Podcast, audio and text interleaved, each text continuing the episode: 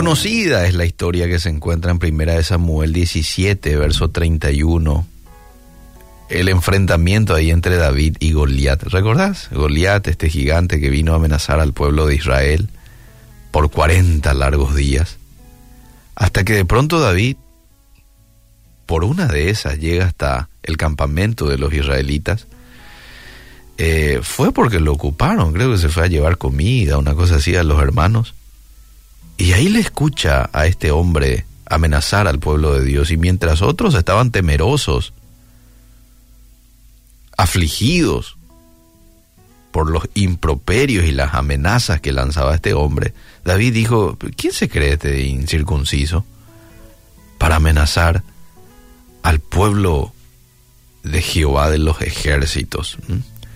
Y ya sabemos la historia, ¿verdad? Él dijo, yo quiero enfrentarlo, probablemente los primeros en escuchar esta propuesta de David se mataron de risa, ¿verdad? Porque David era jovencito, muy diferente físicamente a, a Goliat, pero finalmente él va, y ya sabemos cómo la historia termina, ¿verdad? Porque no fue solo, el Espíritu Santo estaba con él, bastaron tres piedritas, una onda, para que Dios utilice esta herramienta y pueda tumbar al filisteo. Eh, esta historia enseña a los creyentes que los obstáculos en nuestras vidas no son más grandes que nuestro Dios. Hoy nuestro Goliat puede ser una situación angustiosa. Hoy nuestro Goliat puede ser una situación que vos no podés hacer absolutamente nada para resolver probablemente ya hiciste, ya pusiste todo tu mayor esfuerzo para que una situación se resolviera y sin embargo no conseguís resolverlo. Ese podría ser un Goliat. Pero debemos entender que el Señor es soberano sobre todo en el cielo y en la tierra y que Él tiene el poder para darnos la victoria. David tenía una confianza imperturbable ¿Por qué tenía esta confianza imperturbable él? Probablemente ya por la obra del Espíritu Santo, pero también porque sus experiencias habían demostrado que Dios era fiel. Fíjate vos que el joven pastor de ovejas recordó cómo el Señor le dio la victoria en dos ocasiones distintas. Primera de Samuel 17:37. Y él citó allí al, al león cuando venció al león, al oso cuando vino a amenazar su rebaño y también lo venció.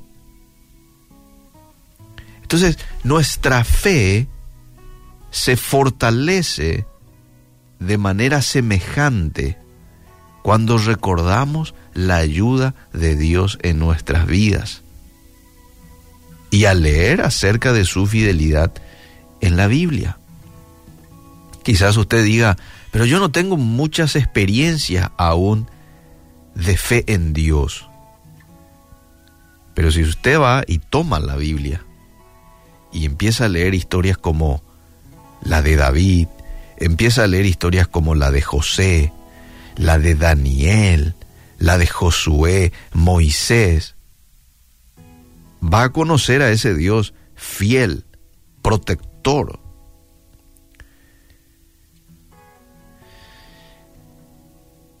va a conocer a ese Dios que atiende de sus hijos y que finalmente, al final, les da la victoria, la victoria frente a sus enemigos.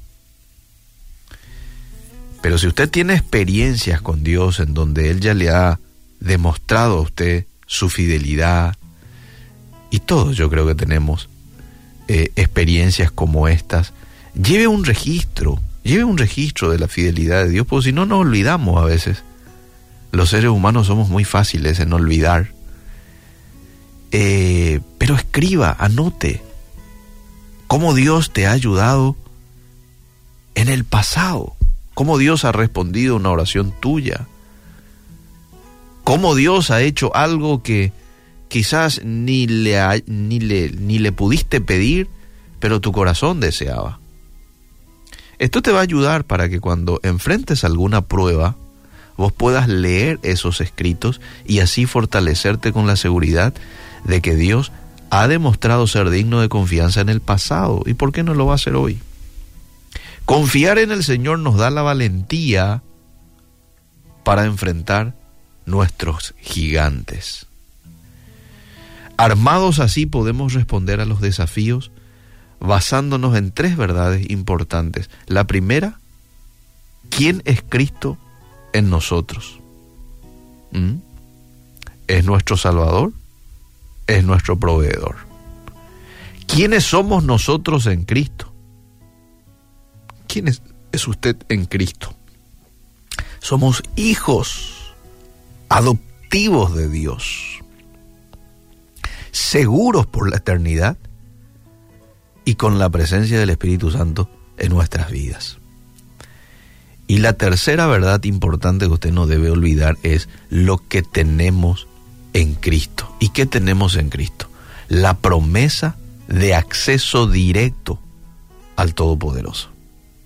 Usted no tiene que hoy agendarse para hablar con el Todopoderoso y Él lo va a atender en enero del próximo año. No, usted puede acceder 9 con 8 de la mañana al Todopoderoso, al ser más importante, sin tener que marcar una cita previa.